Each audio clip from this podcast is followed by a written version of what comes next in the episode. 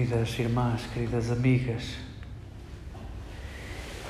deixemos que este, que este texto seja para nós alimento, deixemos que estas palavras nos permitam chegar à palavra, à comunicação de Deus, que para nós, de modo perfeito, é, é Jesus.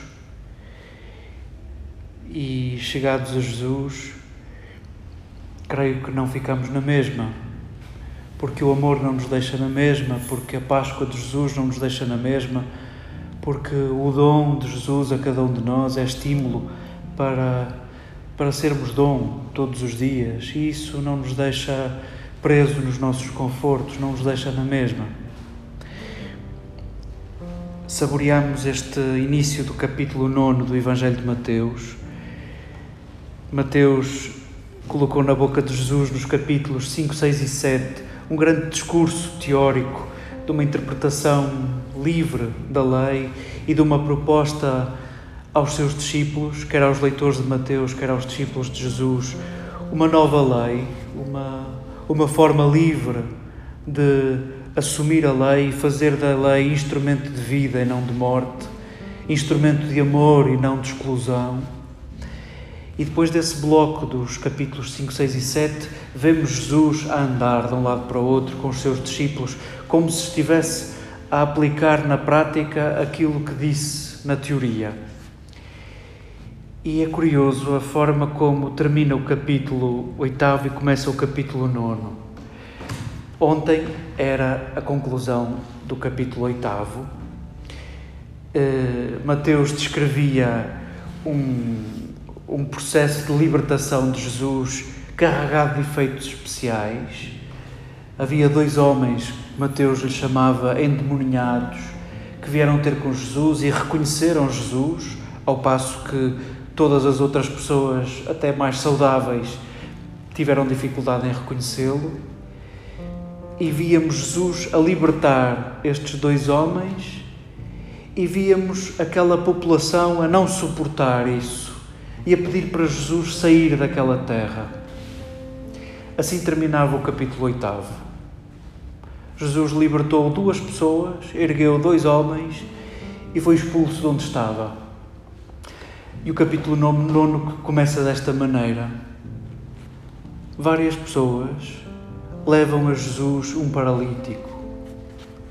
E vamos, segundo a lei de Moisés, um paralítico é igual a ou um pecador, ou os pais pecaram, ou os avós pecaram, os bisavós pecaram, até à quinta geração alguém cometeu um grande pecado e é justo que aquele homem receba este castigo de Deus.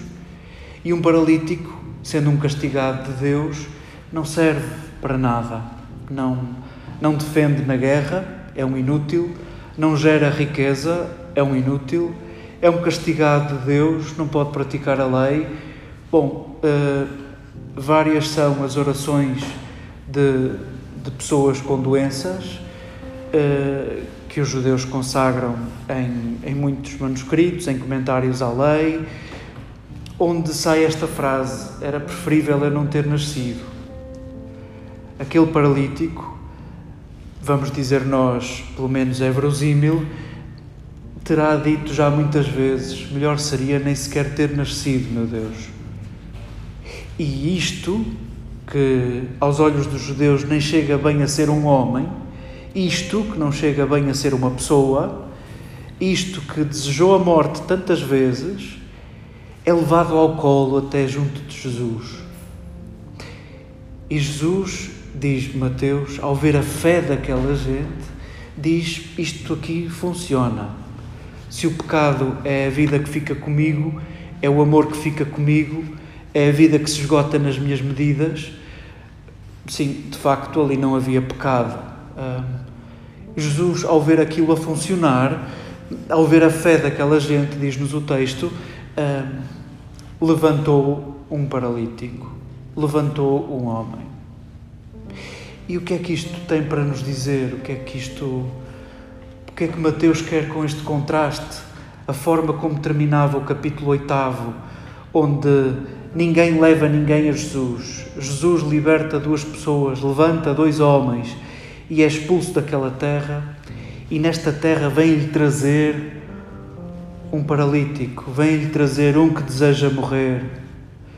Jesus liberta-o e diz, pela boca de Mateus, reconheceu fé naquela gente. Nós estamos habituados a, a falar de fé como um exercício de conhecimento, acreditarmos numa coisa que não sabemos explicar, fazermos crédito uh, em algo que não conseguimos provar pela razão.